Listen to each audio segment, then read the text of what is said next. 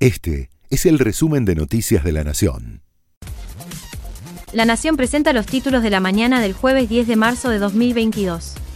Tras una jornada de negociaciones entre Sergio Massa, el jefe del bloque de diputados oficialistas Germán Martínez, y los líderes de la oposición, finalmente hubo acuerdo y el proyecto de ley que avala el acuerdo con el FMI no incluirá el memorándum de entendimiento ni la carta de intención. La redacción final del proyecto será de un solo artículo, en el que se facultará al presidente a negociar con el fondo, sin necesidad de alcanzar un acuerdo en el Congreso ni atarlo a un plan económico específico.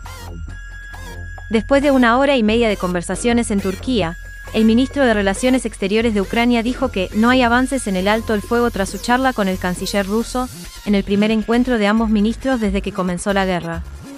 Quiero repetir que Ucrania no se ha rendido, no se rinde y no se rendirá, agregó. El ataque ruso cometido ayer por la tarde sobre un hospital de maternidad en la ciudad portuaria de Mariupol mató a tres personas, incluida una niña, según confirmó hoy el Consejo Municipal. Resultaron heridas mujeres que esperaban a dar a luz y médicos, y sepultó a menores de edad bajo los escombros. Rusia dice que investigará lo sucedido. Mauricio Pochettino habló sobre la derrota, ayer, del PSG ante el Real Madrid por la Champions. La sensación es de mucha injusticia. Hubo falta clara de Benzema sobre Donnarumma en el primer gol, insistió Pochettino. Eso cambió el estado emocional, quedamos demasiados expuestos. Fuimos superiores en tres cuartas partes de la eliminatoria, pero nos vamos con el golpe y la decepción.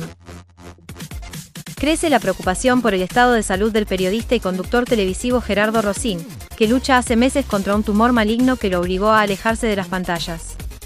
Desde Telefe pidieron respeto y cautela, aunque sin dar más detalles sobre el éxito de los tratamientos a los que se está sometiendo Rosín.